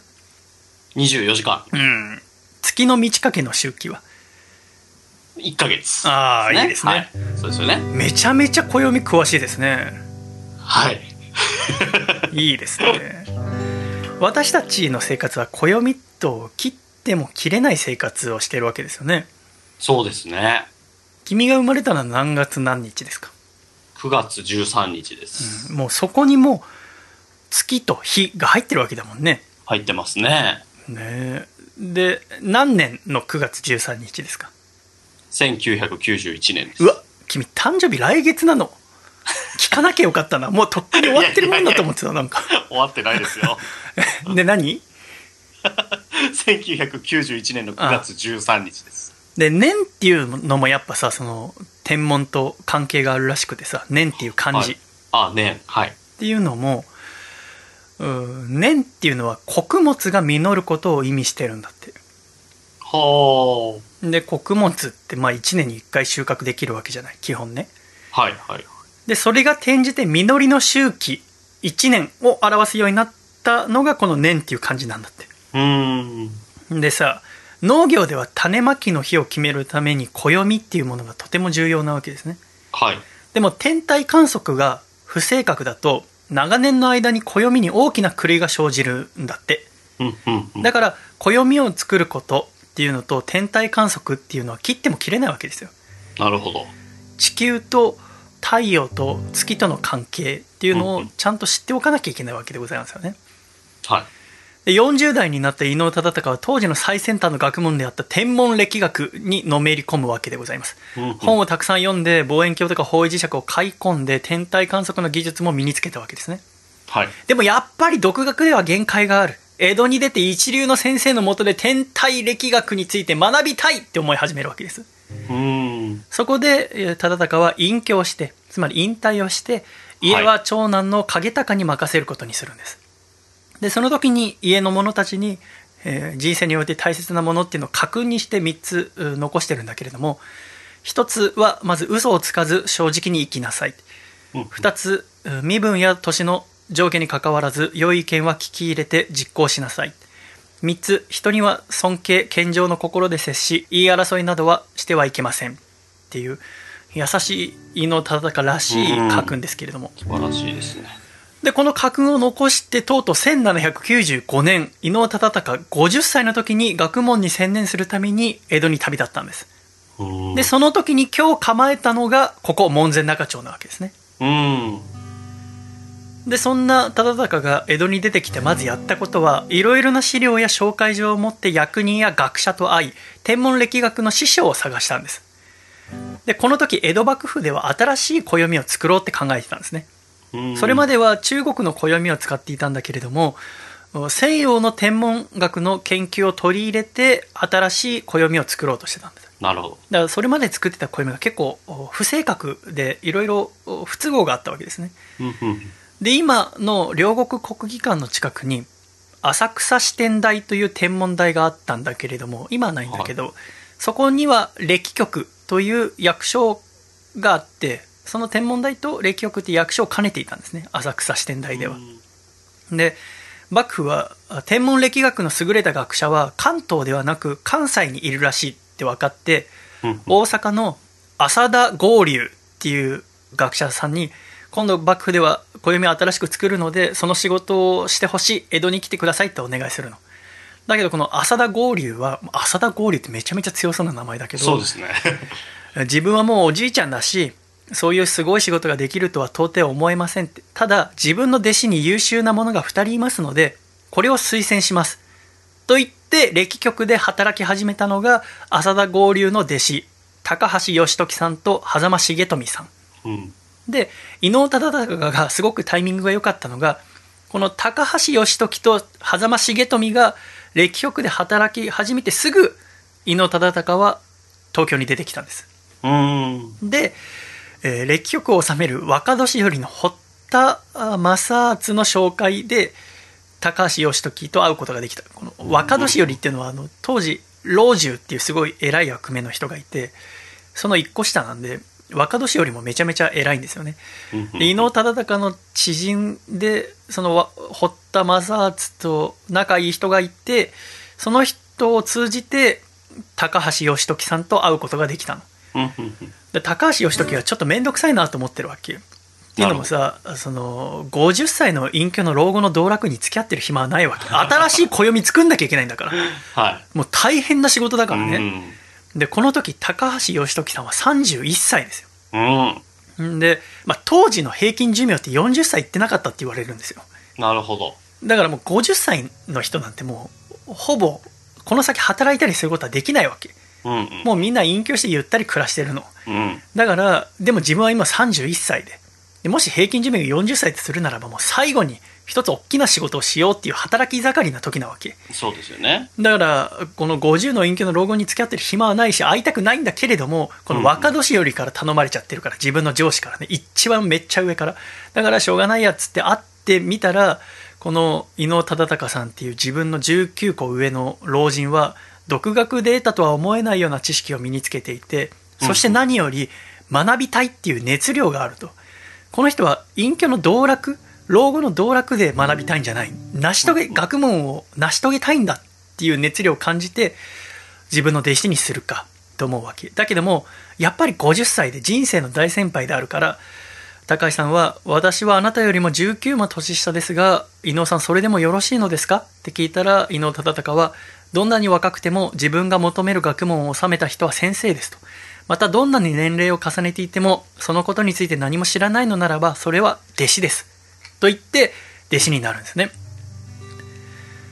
この学びの姿勢素晴らしいって本当に思うんですけど自分がじゃあ今31で12歳の人にその人が詳しいからといって頭下げて弟子入りできるかって言ったら分からないですねね。でこの師匠の高橋義時さんも忠敬の熱意にほだされるようにして自分の研究もより熱心に行うようになるんですね。で当時の歴学者の間ではあるテーマについて論争が起こってたんです。それは何かっていうとこの我々が暮らしている地球ってどんくらいの大きさなんだろうっていうこと。当時地球は丸い球体だってことは分かっていてもその大きさっていうのは世界の誰も知らなかったんですね。今はね地球一周4万キロって分かってるけどもじゃあその地球一周ってどうやったらわん何メーターあるかって分かる？ええ緯度と経度って聞いたことあると思うんですけどはい。えー赤道を0度としてそれぞれ南と北へ90度まで表すんですね。それが緯度っていうもので。だから北極は北緯90度。で、はい。南極は南緯90度なわけですけどこの緯度の1度あたりの長さが分かればそれかける360をすれば地球一周が何メーターか分かるじゃないですかはいはいはいはい。っていう話になってこの伊能忠敬は緯度1度あたりの長さを知りたいって病的に思うわけはい。どうしても私は地球が緯度1度あたり何メーターあるのか知りたいってもうその研究に夢中になるんですねはそこで門前仲町の自宅から歴局までだいたいうん歩いて1時間かかんないと思うんだけど。自宅から学校までの距離を何回も歩いて距離を取ってで角度とか計算して緯度1度あたりの長さってものを計算して出してみたんだってはい。でそれを師匠である高橋義時に見したら義時はいや門中と浅草ではちょっと距離近すぎだよっつってこれでは大きな誤差が出てしまい正確な数値とは言えませんっていうの。で伊能忠敬はこれどうやって距離測ったかっていうと歩いて測ってるんですね、伊能忠敬っていうのは特殊能力を持ってて一歩は70センチで歩くことができたんだって。正確に。い。すごくない？超かっこよくない？伊能忠敬の特殊能力一歩70センチっていう。すごい。でそれはほぼ狂いがなかったらしいんだけど。でもやっぱあ距離も近いしこれでは正確な数値とは言えませんよっつって伊能さんっつって。じゃあ先生どうすれば正確な数値と言えますかね？っつったら蝦夷地現在の北海道まで行って、今日その距離を取れればかなり誤差っていうのは減るでしょうね。うん。って言われて忠敬は蝦夷地に行きたい。って思うわけです。東京でって北海道行きたいと思うわけね。はい。でも当時このお200年前300年前の日本っていうのは現在のヨーロッパみたいな感じでこうなんだろうな一つ一つの藩今でいう県が国だったわけですねはい。だから勝手に栃木行こうとか秋田行こうとか青森行こうとかそれこそ蝦夷地なんて勝手に行けなかったわけですようんうんうん。だからどんだけ、えー行きたいと思っても行けないでももう忠敬は熱量がすごいから何としても北海道行きたいって思ってた時にその当時の情勢として当時日本は鎖国ってものをしてるけれどもはい。あの海外の列強諸国。例えばロシアとかはロシアの港って冬になると凍っちゃうんだけどそうすると船出せないじゃないですか。だから年中う使える港が欲しいなって思ってる時に北海道あたり日本あたりいいなって思うわけよね。で他にイギリスの船とかもうん貿易で中国とかを相手にしたいと。だけどもその中継地点が必要だと燃料積んだりとか、はい。それを日本にしたいと思ってイギリスは当時室蘭の辺りとかまで船で勝手に来て計測とかしてたんですよ。どこにが船入りやすいかなとかどういう形かなとかさ。要は勝手に地図を作ってたんですよね。はい。でそれをを知ってえー伊能忠敬と高橋義時は幕府に直談判するわけ。今その蝦夷地は外国からの脅威にさらされてますよってはい。国防のためにはまず正確な地図が必要ですよ我々に測量をさせてくださいって幕府にお願いしてその熱意に免じて幕府から許可が下りて幕府公認の測量者として旅をすることができるようになった。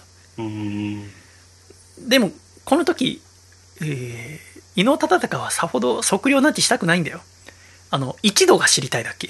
はい。一度あたりの長さが知りたいんだけどそのために蝦夷地に行くには今みたいに好き勝手には行けないから国が置かれてる状況を理解してお願いしてで幕府からもらったお金の何倍も自分のお懐から出してほぼ実費で、えー北海道まで行って北海道のお大体えー地図でいう下半分の海岸線の地図を作って、えー幕府に提出したの最初にえーだから第一次日本国内測量は1800年6月11日伊能忠敬が55歳の時だから修行し始めて5年経った時ですけれどもその日の朝早朝みんなの集合場所に行く前にこの富岡八幡宮にやってきて無事に測量できますようにって願うわけよね。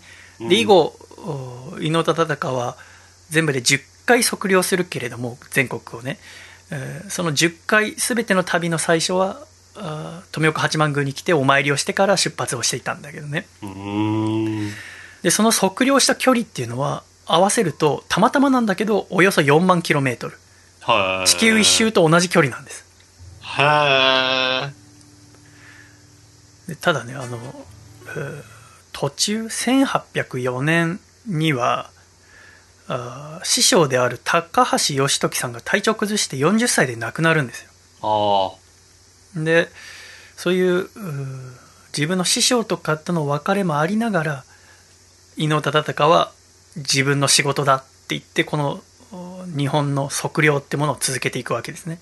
うん、朝起きると毎朝義時が眠る上野の玄空寺の方角に手を合わせるんですよね。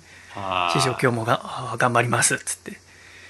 で全部の測量が終わってこれからはそのデータをもとに地図を仕上げるっていう時に1818年73歳で伊能忠敬は息を引き取るんです。要は地図が完成する前に亡くなるんですね。ああそうなんですね。だけどもこの伊能忠敬の死っていうのは公表されなかったんです。うん。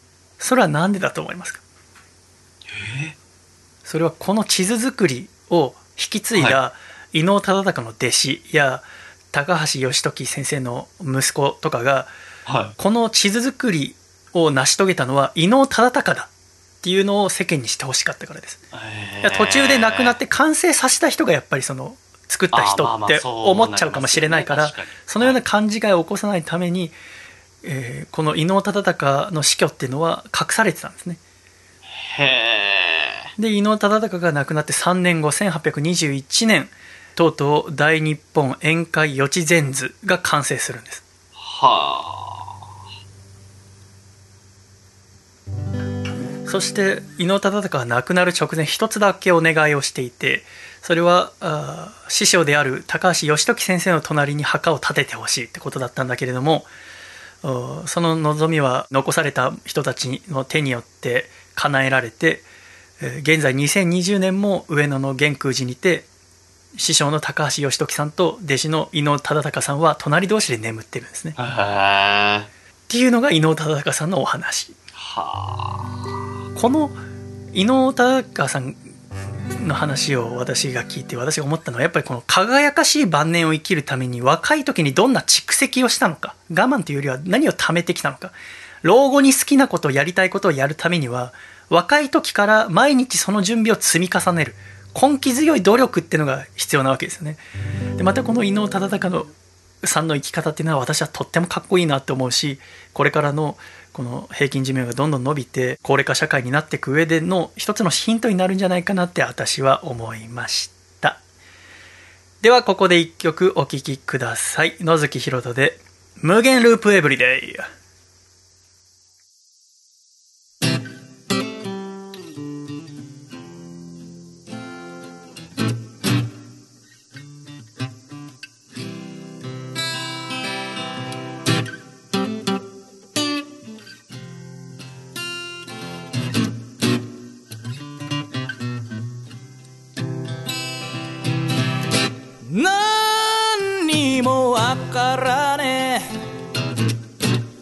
何もわからしね。どうにも難しい。俺に難しい。取りすま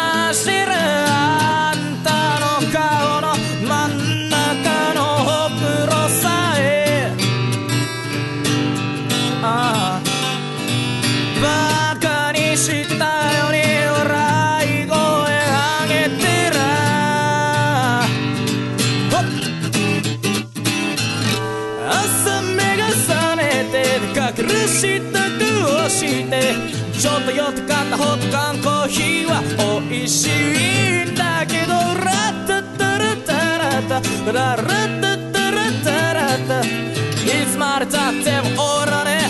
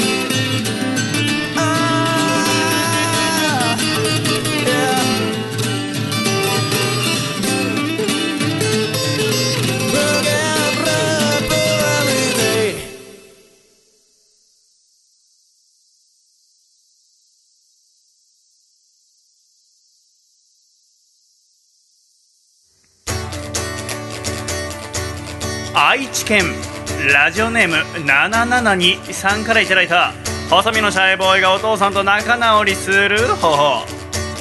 お父さん僕が去年プレゼントしたあれまだ使ってる？え？あれってなんだっけって？覚えてないの？もうあれだよ。細身のシャイボーイのアコーセクレディオ。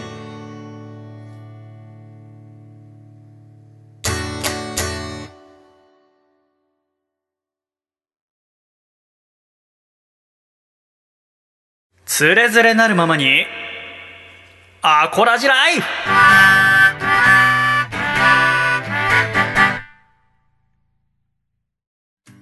つれづれなるままにアコラジライフこのコーナーではアコラジッコからいただいた日々の生活にまつわるお便りやふと疑問に思ったことなどを紹介してまいります笠倉さんはい。お待たせいたしましたはい。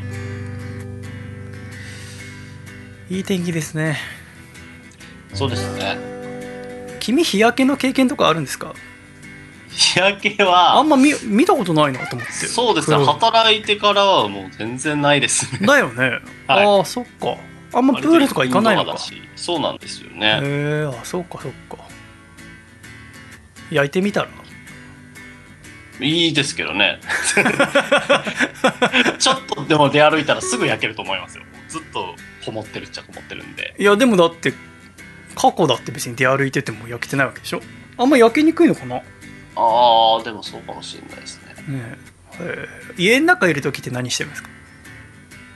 まあでも大抵仕事してるかゲームしてるかですね。あはい。あまあね、まあ、今週のメッセージテーマが私の好きな YouTuber さんなので、えー YouTube 見てますかね？が欲しかったんですけどや 役に立たないってことが分かりましたんで期待した私がバカでしたけれど。ああ、しまったな。えー今週のメッセージテーマは私の好きな YouTuber さんでございますが1つ目。こちら埼玉県ラジオネーム魔法の耳さんからいただきました。シャイさん笠倉さんシャイ。シャイ。シャイ。今週のテーマ私の好きな YouTuber さんですが私が一番好きなのは福井県に住んでいるカズさんという YouTuber の方がいてその方がやっている料理チャンネルのカズ飯が一番好きです。へザ男料理な感じの適当料理でその適当さが真似しやすくて数年前からちょくちょく見ています。なんとなくでも美味しくご飯作れるんだなって思えたチャンネルでした。だって。今回ねいただいたメールのやつは全部読みあの YouTube 見ましたけれどもはい。このおカズさんのおカズ飯も面白かったですね私が見たのは巨大な肉をローストビーフにするものでしたけど、うんまあ、その調理の方法もそうですしあの録画の機器がすごく良くて音もねワイヤレスのおマイクあの置くタイプのマイクを使っていてすごく見やすかったし映像も綺麗でしたしうんうん。背景にいろんな調理器具が並んでるんですけどはい。その調理器具がね触ったことないやつばっかですごくいいなと触ってみたいなと思わされるような背景も楽しめるチャンネルでしたね。低温調理器いいなと思いましたね。続きましてこちらラジオネームゆこりんさんアメリカオハイオ州の方からいただきました。ハローシャイさん笠倉さんいつも楽しく聞いております。ハロー私が大好きな YouTuber はディズニー大好きうえちゃん TV という動画を配信しているうえちゃんです。うえちゃんは世界中のディズニーパークを訪れ何人もの著名人にディズニー案内をしてきたという超ディズニーマニアの芸人さんです、うん。この上ちゃんがアメリカのディズニーパークを紹介する動画がおすすめです。上ちゃんはとにかく英語が苦手なんですがいつも適当な解釈でなんとかその場を切り抜けて最高の動画を毎回届けてくれています。私自身も大のディズニー好きで実は今年の4月にもフロリダのディズニーワールドに行く予定だったのですがコロナの影響で泣く泣くキャンセルしました。そんな時に元気をくれたのがそう上ちゃんです。アメリカはコロナの影響が収束する気配がなくしばらくは旅行にも行けないような状況ですが上ちゃんの動画を見るとまるで一緒に遊びに行ったかのような楽しい気持ちになれます。ちなみにこの間のシャイさんのディズニーのお話もとっても楽しかったです。シャイさんもディズニー大好きだと思うので上ちゃんぜひぜひ見てみてくださいね。といただきました。見ました。面白かったです。おー。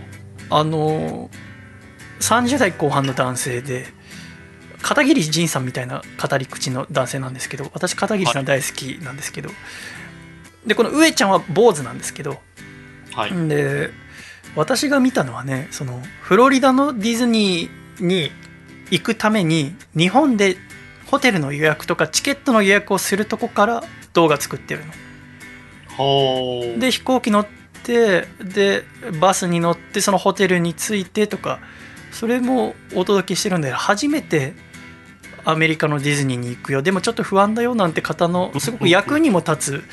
映像ですしその準備のところから撮ってるのですごく自分も一緒にこのゆこりんさんがおっしゃってるように自分も一緒になってディズニーに行ったような気分になれる動画でしたね。なるほど。でびっくりするぐらいこの上ちゃんが英語ができないんですけど あのなんとかなるっていうのも面白いし。人間力でなんとかなるってですかね。そう。人間力そうだね。なんとも言えないんだけど。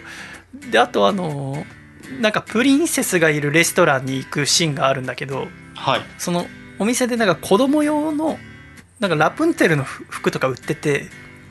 でなんか60ドルぐらいなわけ。で60ドルなら子供にね可愛いしたくさん着させられるねなんて動画で喋ってたら後ろからラプンツェルが近づいてきてプリンセスが。で英語で「あなたにこの服すごく似合ってるわよ」とか言うわけ。いやそのなんていうジョークっていうかさ。はいはいはい。でもそれ聞いて上ちゃん全く英語理解できないし何言ってるか分かんないけど何？今ちょっと僕のことバカにしなかった？っていうそのふ やっぱ英語とか分かんなくても嫌味とかって分かるんだなっていう。嫌味じゃないんだけど。雰囲気でなんそうそうか感じ雰囲気で。取ってるんですその感じ取る様子とかがすごく面白かったですね。非常にいいなと思いました。ありがとうございます続きましてこちら東京都ラジオネームわたぼうさんからいただきました細見さんジャーゲさんシャイシャイ。シャイ。今週テーマの私の好きな YouTuber さんはあまり驚かないガッチマンはホラーゲームばかりやっているさんです。ガッチマンさんはその名の通りホラーゲームをメインとしたゲーム実況者です。しかしホラーゲーム実況でありながら落ち着いたテンションの解説や無駄のないサクサクプレイは怖くないホラーゲーム実況スタイルとしてホラー嫌いの方にも人気だそうです。またゲームのストーリーを伝えたいということを目的として配信がされているので実況動画でありながらゲームを通して一つの映画を見たような感覚を得られます。私は昔からホラーゲームが好きだったのですが得てして謎解き要素が多く含まれるためプレイすることが億劫になってしまいましたそんな中ガッチマンさんの実況動画はホラーゲームのシナリオを楽しみたいけどプレイはめんどくさいという私の欲求を満たしてくれました。おすすめはバイオハザードシリーズのプレイ動画です。夏といえばホラーぜひ細見さんもお試しくださいといただきました。あまり驚かないガッチマンはホラーゲームばかりやっているは私今回そのメールいただいてそのいただいたのは全部見るいうで複数の YouTuber さん挙げていただいてる場合はその中で一つ選んで見るっていう方式でいただいたメールに関しては全部見たんですけどあ。はい。私はただあのホラーが苦手なんですよだからホラー映画も見ないしはい。もちろんホラーゲームもやらないんですけどはい。このおすすめしていただいたそのガッチマンさんのそのバイオハザード RE2 の動画は50分あるんですねへで私はその動画を見るときはなんか他に作業したりとかしながら見ないでちゃんと見るって決めてますからはい。50分ホラーと向き合わなきゃいけないわけですよはワタボーさんなんてことしてくれたんだと思ってさ、はでもなんかね見れたんだよそれがい。びっくりしたえー自分でも、っていうのはこのガッチマンさんは基本一度クリアしてからこう配信するんだってなるほど、なるほど。だから驚いたりしないのあ、分かってるんですね。もう全部分かってんの。こはい。こからどこに誰が出てくるとかね。はい。で私もそのホラーやったことないしバイオハザードもやったことないから初めて知ったけど、まあ、めちゃめちゃ謎解き要素が多いのよ。パズルみたいなうーん。なんかいろいろ調べて鍵を開けるとかさ。はいはいはい。だからおそらく普通に私がやってたら15分とかかかるところをガッチマンさんは10秒で終わらせるわけ。スーッてやるなるほど。だそれが見てる人がすると心地よかったりするんだろうね。でやっぱりやってる人が怖がってないと見ててもそんな怖くないんだよね。まあ、それはででめちゃめちゃ綺麗なんだよ。この「バイオハザード RE2」とかはさ。だけどなんか私もびっくりした。あ見れるわと思って。で私はまだその一番最初の50分のやつしか見てないけどまだあ全然途中だからそのクリアするまではね。だから引き続き見てみようと思いましたね続きましてこちらあラジオネームおいちゃんさんからいただきました。私の好きな YouTuber さんはおっくんの宅飲みグルメです。ああ自宅で本格的なラーメン作りやビールに合うおつまみなどを作っている料理系の YouTuber さんです。自分も動画を参考におつまみなどを作っています。シャイさんはうん自炊や晩酌などをしていますか？ぜひ見てみてくださいといただきました。はあ料理系の YouTube は見たことなかったんですよね。で今回見てみてその男性がおそらく一人で撮ってると思うんですけど、うん。あのすごく丁寧な番組作りになっていて料理をするにしても食材一つ切る時例えばニンニクを切る時にはニンニクの近くにカメラ持ってきてその切る音も入れたりとか、うん。何かをお炒める時はそのコンロに火が入る絵をちゃんと撮っておいてそれを本当1秒に満たないぐらいですけど差し込むとか手間がうんすごくカット数が多くカット割りが丁寧で多くてすごく好感を持ちました。うんうん。えー私が見たのはサバトマトそうめんっていうのを作る回だったんですけどもすごく美味しそうだなと思ってですね私は今そのあんまりえー余分なものを食べないのであれですけどこんだけいろんなもの作れたりしたら家でそう私今家でもお酒飲まないのであれですこんだけ作れたらそれは家で晩酌するのが楽しいだろうなって思うようなうんまたなんかやっぱ一緒に食べてる感じがするかなそうですね。料理系はいいですね。あっては非常に面白いなと思いましたね、うん。こちらラジオネーム高知県の猿人間さんは神田伯山 TV が好きですと、はい。寄せの裏側のオフショットや対談本物の講談に、えーなかなかあー交わることのないと思っていた世界の面白さをひしひしと感じられて面白いですとうんうん。確かに面白いですねあの中村中蔵っていうお話があってそれはい私、あのう神田松之丞さんの講談見に行った時にやってくれたんだけどもそれがはい。神田伯山 TV にも上がっててその生で見るのに勝るとも劣らない迫力があるので多分撮ったりとか音声の調整する人もすごく気使われてなんかいあんまりテロップとか出なくてこう講談に集中できる番組作りがされててとてもいいですね。続きましてこちら愛知県ラジオネーム内藤隼人さん、えー私がよく見ているのは戦国話というチャンネルをやっているミスター武士道さんです。う。ん名前も見た目も怪しいのですが大河ドラマの解説や歴史の解説を丁寧に分かりやすくしてくれていて見ているとだんだんと好感が上がってくる YouTuber さんですといただきました。あのなんだ小太りの袴着た男性がこのいろんな大河ドラマとかの解説をしてくれるんだけども私はその歴史が好きだから見てて楽しかったけど歴史を知らない方や大河ドラマが好きだけれどもさらに知りたいっていう人はこれ見てるとめちゃめちゃ面白いんじゃないかなと思いますね。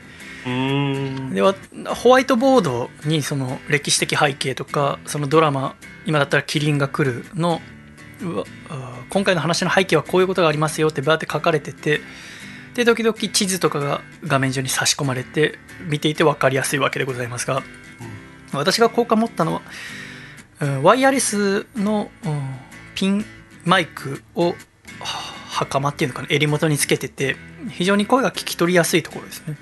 ああのわーって矢継ぎ早に走るしゃべるんですけどすごく聞きやすくてですね。映像見ててもいいし音だけで聞いててもあの歴史について少し知ってる人は音で聞いててもすごく楽しいなと思いましたね、えー続きましてこちら。大阪府モリティザルティさん。シャイさん笠倉さんこんにちは。こんにちは。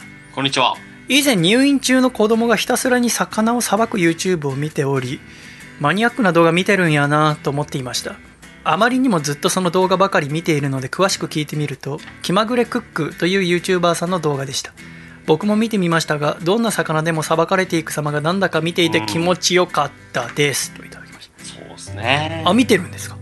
僕も、はい、見ますよ。うーん。魚ってまずはあんな大きいんだと思いますよねそうですこれね。もキングサーモンとかあとフグとか、こんなに綺麗にさばけるんだと思ってあれもあとなんか市場に行って魚を買いに行くとあことかも見てると、あーかっこいいなと思いますね素直にうん。まあ、あとあの、包丁かっこいいなって思っちゃいますね。ああ大きいやつ？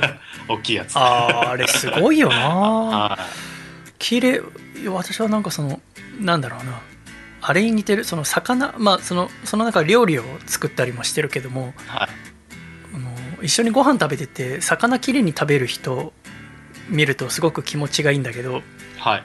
このきれいに魚をさばく人っていうのも見てると気持ちいいんだなっていうのを今回初めて知りましたはい。あんま人が魚さばくとこ見たことなくてそれであこうやってさばいてんだとか、うん。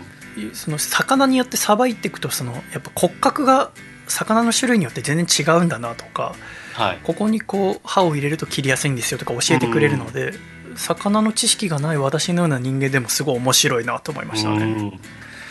ありがとうございます。続きましてこちらラジオネームよさん。私は YouTube はあまり見ませんが2歳半の息子は YouTube が大好きで YouTube ごっこをしています。あらかわいい紹介しますと言っておもちゃを紹介してます。これは紹介の動画？まあ、そうでしょうね。レビュー動画みたいなね、おもちゃ買ってそれは見みたことないな。そう子供が紹介するの。あそや大人の真似してんのかな？その2歳半の子が見てて。特に元芸人でママの鈴川綾子さんの電車のチャンネルは大ハマり中です。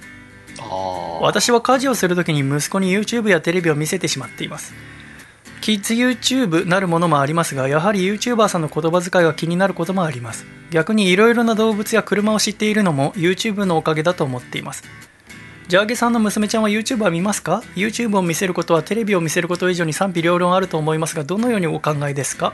また娘ちゃんの好きな YouTuber も聞きたいですだってああ。そうですね。めちゃくちゃ見せますよ。何 なんですか今日一の大きい声。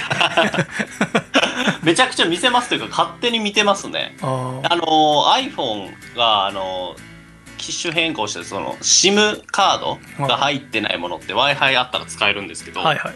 それ娘用に渡してるんですよ。あで、まさにその料理とかの時とか、はい。まあ、そういう時に見せてたりはするんですーけど、うん。僕は全然そこに、その YouTube を見せることみたいなことに罪悪感みたいなのはないですね。ただ、ねあの、えー知識を得られる反面言葉遣いは確かに気になります。へえ最近めっちゃ関西弁になったんですよ。あの5歳の、えーまだちょっとラジオネーム決めてないですけども、はあ上の子が。うんでなんでかなと思ったら関西弁の実況者のグッチさんっていうなんかゲーム実況をなんか、まあ、す自分が声優みたいな感じになってそのキャラクターに当てれこしてるんですよ、へえ面白い。でなんかなんなんでやねんみたいな。そんななるわけないやろみたいなこうゲームのなんか敵に対してツッコミ入れながら実況していくチャンネルがあってへそれの影響でめっちゃ関西弁を。えへえ僕に対してもなんか「そんなわけないやろ!」とか急に言うようになってそうなんだ。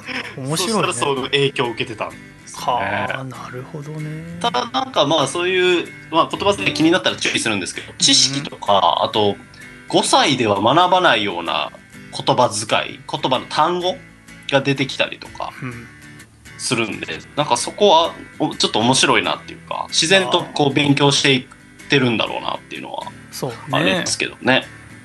私もそこがどういう影響を与えるか分かんないんですけどやっぱそのママさんたちとテニスやっててさ、はい、ママさんたちもやっぱ家に子供がいる時は YouTube 見せてる人が多いんだけどはい、その人たちが共通して言うのがこのラジオネームヨさんもそうだけど子供に YouTube 見せちゃってるっていうんだよね。そうですよね。そういう言い方する方多いですよね。それって要はだからちょっと不安なんだと思うんだよ。っていうのは YouTube を子供に見せた結果どうなるっていうデータがまだないわけじゃない。YouTube をこんなに気軽にパケットとか気にせずに家にどこでも w i f i があってっていうのはここ10年も経ってないでしょ？そうですね。だから子供が育つ時に YouTube のようなのを見せた結果あー簡単に言えばいい子になるのか悪い子になるのかなんてのは分かんないから不安なんだよな。そうですよね。それをだから大人が判断しなきゃいけないんだけど大人の我々もちょっと分かんないよなわかんないですね。どういうことなんだろうなだから本とかをさ買って与える時ってさはい。その本をまずパラパラって多分見てから買うと思うんだよで子供に与えてたと思うんだけど YouTube に関しては子供がどんどん開拓していけるじゃんそうですね。リンク飛んで飛んで。はい。ってことは親が知らないことでもどんどん知っていけるっていう点ではなんかすごく可能性を感じていいなって思うんですけどねそうですね。だからまあ、どんどん見ていっていいと思うんですよね。で、親は、なんか感づくじゃないですか。その、僕もあるんですけど、たまに。あ、なんか、これちょっとあんまり見てほしくないの見てるな、みたいな。言葉遣い荒かったりとか、まあ、なんか、こうグロテスクな表現とかがありそうな雰囲気がしたら、すぐ行って、ちょっとこれは見ないようにしようか、みたいな話とかをして、あ OK、わかった。って違うやつを見るように。で、その選ぶ選択肢は無数にあるんで、あそこってなんか子供が泣き叫んだりとかってそんなことはないんで、じゃあこういうのも見てみようかっていうようにしてますけどね。相当やばい時は。あまあでも子供が見てるのをずっと一緒に見てらんないでしょだからまあ、いいんですけどね。別にそこの、わかんないっていうのはあるんですけど、そうねその俺もう分かんないな、うんそのインターネットを自分が初めてやれる環境になった時とかって、そんなに制限はされてなくて、僕は育ってきてたので、そうね。っていうのもあるんですけどね。なるほどね。あここに書いてくださってるそのママの鈴川綾子さんの電車チャンネルって面白かったですね。あの外で電車を子供2人連れて見に行ったりしてるんだけどはい。上のお兄ちゃんにもあのワイヤレスマイクつけてるんですよね。でしかもやっぱ外で撮ってるので普通のピンマイクじゃなくてピンマイクの周りにポップガードっていうのかなモフモフしたやつ風の影響を受けないやつをちゃんとつけててで多分ほら電車の音って大きいからお母さんとその息子さんのマイク2つで電車の音を拾うとかなりノイズが大きいので編集の段階で最低限のノイズにしているっていうところですごく見てる人もストレスなく綺麗に見れると思うんですよね。なんかその細部のところってことですよね。そうすごい一手間をかけてるところがすごい好感をもうん。得ましたね。続きましてこちらラジオネーム大仏と書いておさらぎさんからいただきました。私の好きな YouTuber さんですが大手の YouTuber さんだとカジサックさんです。芸人さんとのトークが最高に面白いです。無名ですが個人的にハマっているのが明快ジョブズさんです。こちらはアマチュア芸人からプロ芸人や m 1を目指している物語が面白いです。といただきました。なるほどね。芸人さんの YouTube これからいろいろ変わるわよね。あの以前去年の年末にあのジャルジャルの作家務めてる方と一緒に食事させていただいた時に、はい。ジャルジャルは YouTube 面白いですよって言われてそこから見てるんですけどやっぱあのお客さんの声がなきゃお笑いって面白くないのかと思ってましたけど必ずしもそうじゃないなってやっぱ思い始めましたね、なんかそのネタにしてもお客さんの声がないことを前提に作られてるというかはい。いろいろ作り方工夫してる方の作品見ると面白いなと思いますね。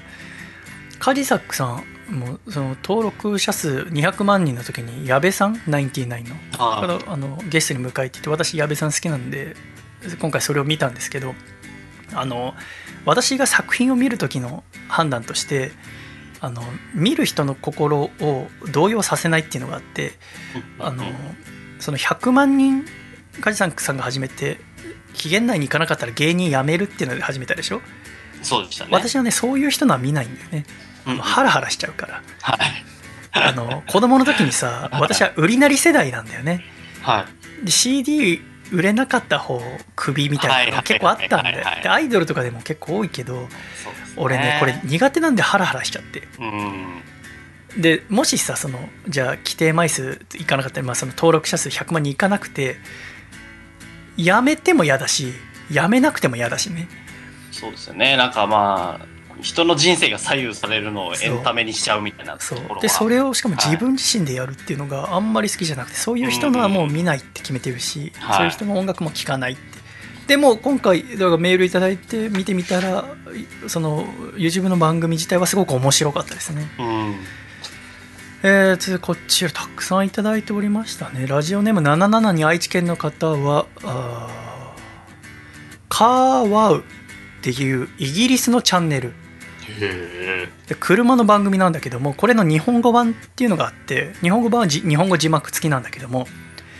で、えーまあ、日本の番組ではないので海外の車の紹介が多いのですがあ BMW、ベンツ、ポルシェなど欲しい車を見て楽しんでおりますっていう。うん。このチャンネル面白かったですね。私も車って今こんな未来みたいな形してんだって思ったのとやっぱタッチパネルがたくさんはあどの車にも搭載されてるしなんかドラッグレースみたいな最新の車を使ってやってる動画もたくさん上がっててうー車好きな人からしたらたまんないだろうな。この海外のページもだから元のイギリスの方のチャンネルも見てみたけどただやっぱあの車好きの人って本当にめちゃめちゃ好きだからそのレースとかであのドライバーの運転が良くないからあの車は負けたんだみたいな。いやその2台の車どっちが速いみたいなのをやってる時にどっちの車にもファンがいるわけじゃない。例えばはい。自分が乗ってる車の方をやっぱ応援したいじゃない。性能がいいって思ってほしいけど、まあそうですね。その車が負けたりするといやあれはドライバーのアクセルの踏むタイミングがおかしいみたいな その車好きのなんかやり取りとかも含めてすごく面白いなと思いうんましたね。ええー続きまして、えー最後こちら。兵庫県ラジオネームアマシットさんはあたくさん書いてくださってるんですけど私が気になったのは NBA バスケ戦術解説のカツオくんさんのチャンネルがすごく好きだって書いてあってですねそれ見てみたんですけど NBA のバスケの戦術の解説してるんですよねその名の通り。あの私バスケそのマイケル・ジョーダンのドキュメンタリー見てからバスケ NBA 見てみたいなと思ったんですけど戦術早すぎて何やってるか分かんなくてうん。バスケ見てても。で、うまあ、ダゾーンに NBA がないので楽天のサービスで NBA 見れるので今それ契約しようか悩んでるんですけどこのおカツオくんさんカツオくんじゃなくてカツオくんさんなんだけどカツオくんさんのお動画だとこう一つ一つのプレーを一時停止してここのプレーはこういう意味があったんだよとかうんここのプレーはこれをやろうとしてだけど失敗してしまったんだけどそれをリカバーした結果点につながったんだよとか一つ一つ解説してくれててうん。この速いまばたきしたら見逃すようなプレーの中でいろんなうん5対5の戦いが行われてるんだなっていうのが分かるとすごく面白くてですね。私はあのバスケのチャンネルだとボーリン・ウィズ・バンバっていうチャンネルがあってバンバさんって方がやってるチャンネルなんだけどこのバンバさんっていう方があのスラムダンクの宮城亮太に見た目がそっくりなんだけどこのバンバさんっていう人のナレーションがすごくいい声なんですよ若い方なんですけど。僕今その数あるラジオ含めて一番いい声はこのバンバさんだと思うんですよ、ね。低くて落ち着いている声ででかっこいいお兄さんなんだけどでバスケ大好きで八村塁さんのドラフトの会場までわざわざアメリカ見に行ったりとかするような人なのでこのバンバさんの何がいいってやっぱその落ち着いた声がすごいなんかあこんないい声なんもっといろんな、まあそのまあ、バスケのチャンネルなんだけどもっといろんなナレーションしてほしいって。もし自分が なんかテレビ番組とか作るんだったらナレーションはバンバさんにお願いしたいって思うぐらいい。すごく落ち着いててしかも聞き取りやすい。で英語ペラペラ。素晴らしいと思う、うん。えー今週たくさんメッセージいただきました。この他にも紹介しきれなかったものも全部見させていただきまして全部チャンネル登録しましたんで私の今 YouTube 開くと私今まで見てなかったチャンネルがブワーって出てきちゃって アコラジッコの方の脳みそが入ってきた感じがしてですね。不思議な感じがしていますがおかげさまでしばらくこのお盆も家にいても楽しめそうです。ありがとうございました。つれづれなるままにアコラジライフ。このコーナーは懸命につれづれと書いて Radio アットマーク細めでしゃべ .com までお送りください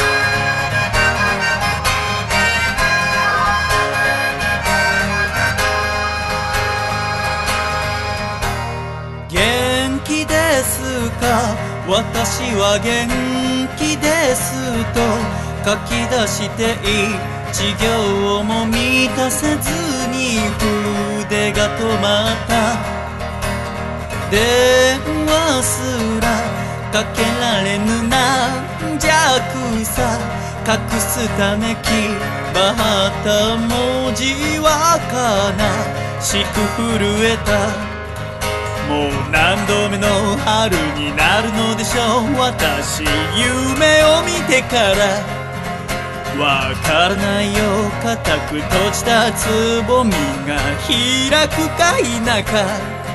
でもいつか花咲かせたなら会いに行くからその時に。うん酒が飲めるなら。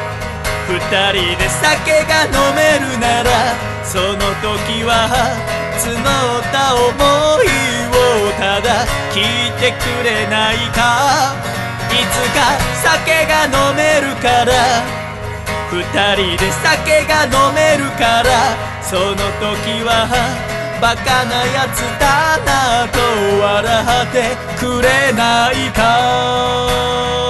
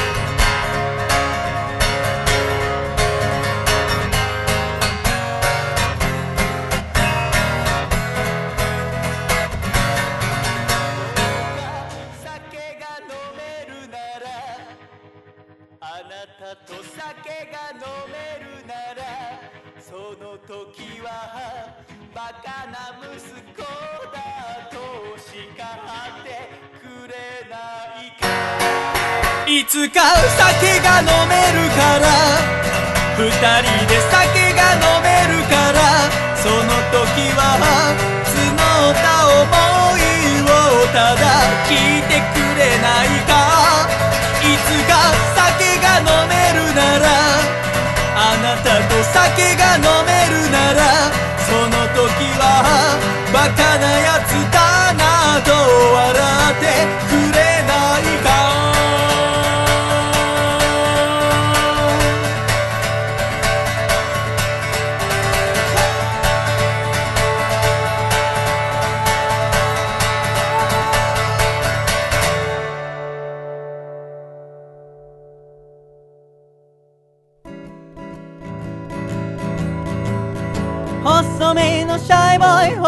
細身のシャイボーイ細身のシャイボーイ Oh yeah 細身のシャイボーイ細身のシャイボーイルールールーフー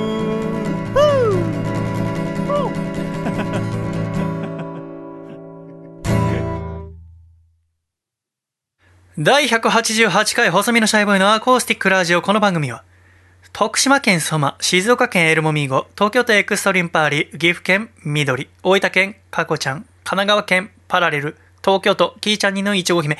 以上7名の提供で今週はシャイと笠倉くん2人でお送りして参りました。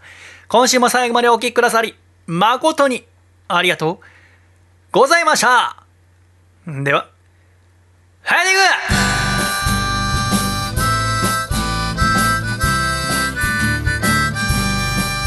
暖かい。シャイということで第188回細身のシャイボーイのアコースティックレイディオもエンディングでございます。笠倉さん。はい。今週も最後までありがとうございました。ありがとうございました。僕のことをもっと知って夏ですね。夏ですね、すっかり。今日はこの後何しに行く予定ですか？映画を見に行こうかなと思っております。映画？何の映画ですか、えっ、と、ドラえもんの映画がですうね、ん。公開されたばかりなので、ちょっと家族で行こうかなと。公開されたんだ。あれ延期になってたやつ？そうなんですよ。あの、はい、結構前にうんだよね。公開って言ってたんですけど、残念ながらっていうのであ、その満を持してそうなんだ。公開されたので。娘ちゃん大好きだもんね、だって大好きなんですよ。ああそうかそりゃ楽しみだね。はい。私は木場の映画館によく行くけど今その木場は大きな映画館ですけどジブリの作品がいろいろやってていいですね。「もののけ姫」「千と千尋」「ナウシカ」って見ましたけどすごうんいジブリを映画館で見ることが今までなくてはい。映画館で見ると全然テレビで見るのと違う印象を持つなと思ってですねあすごく面白いなと思って今ジブリの花本とかもいろいろ読みながらジブリって不思議な会社だなと思っているとこだったんですけどね映画館楽しんでくださいねーありがとうございます。うん。あの田口って男からちょっと前に連絡もらってで、はい。田口ってのは私の、ま、大学の後輩で社員始めた時にいろいろ手伝いをしてくれたんだけど田口と伊野ってのがね。はい。でで今システムエンジニアとして立派に働いてんだけどその田口がちょっと前に「えー白井さんはラジオたくさん作ってください」っつって面白いの頑張ってっつって。僕たちサラリーマンはもう会社から言われてるのやってるだけなんで何かこう仕事のやりがいっていうのはあんま感じないこともあるんですけどうん。一個一個毎週作ってるの聞くと少し嬉しいですっていうのを聞くとさ田口本当かっつって今の段階でもできることがあるんじゃないかって私は思って今回、えー飯野忠敬さんのことをお話ししたんですけどもうん。そう思ってる人は田口だけじゃないと思うんだよね田口はちなみにアコラジックの人からするとものすごく馴染みの深い人物なんですよなぜでしょう？これは正解したら相当すごいけど、このあのアコラジのエンディング曲でいつも「レディオ」って曲「エンディング!」って俺が言ったらバーって流れるんだけど、この「レディオ」っていう曲は私の曲で唯一ドラムが入ってる曲なんですね。で私はこの「レディオ」っていう曲はオープニングにしようと思っててオープニングはドラムがあって元気な方がいいだろうと思ったわけ。はい。でも僕ドラム叩けないからあお願いしたのが田口ですね。えでその田口に叩いてもらったのがこのエンディングのドラムなんです。ドッなるほど。またこの田口が下手くそで下手くそでもう多分ね何回やってもうまくいかないからもういいよっつってこっちがお願いしてんだけどまあ下手でだからもう聞きゃ分かるけどだからいつもこのあ「シャイ」っつって「何々回だったね」っつって私がハーモニカ吹き終わった後なんか「どうだったん?」みたいなドラムが「どうだったん?」って終わるんで「パーン!」で終われって毎回私はもう何年間もこの6年間ぐらいずっと「パーン!」で終われって思って「どうだったん?」つって終わるんだけどあれは田口が叩いてんだけどさ。そういうことだったそうそんな田口もさなんか恋人と別れたりとかなんかいろいろしながらなんかこう若い時が一番なのになみたいなこと言うからふざけんなよと思って生涯本番だぜ田口って私思ってんだよ。あきらもう年取れば取るほどきらめけって。もうやることなんて山ほどあるし大事なのは熱量だよって。熱さえあれば何でもあるしそれはて年を取ったら熱がだんだん勝手には減っていくのは当たり前だよって自分で燃料を注いで風ふかして炎をどんどんでかくしなきゃダメだぜ田口。バカ野郎。元気でいろよ。と思ったのが今週でございました 皆様もあー8月に入って暑い日が続いておりますがどうぞご自愛えーしながら楽しい夏お互い過ごしましょうね。今週も最後までお聴きくださり誠にありがとうございました。また来週笑顔でお会いいたしましょう。ではいくぞ123シャイまた来週。来週のメッセージテーマは私のお気に入りの T シャツはこれです。お願いします。あ回だったね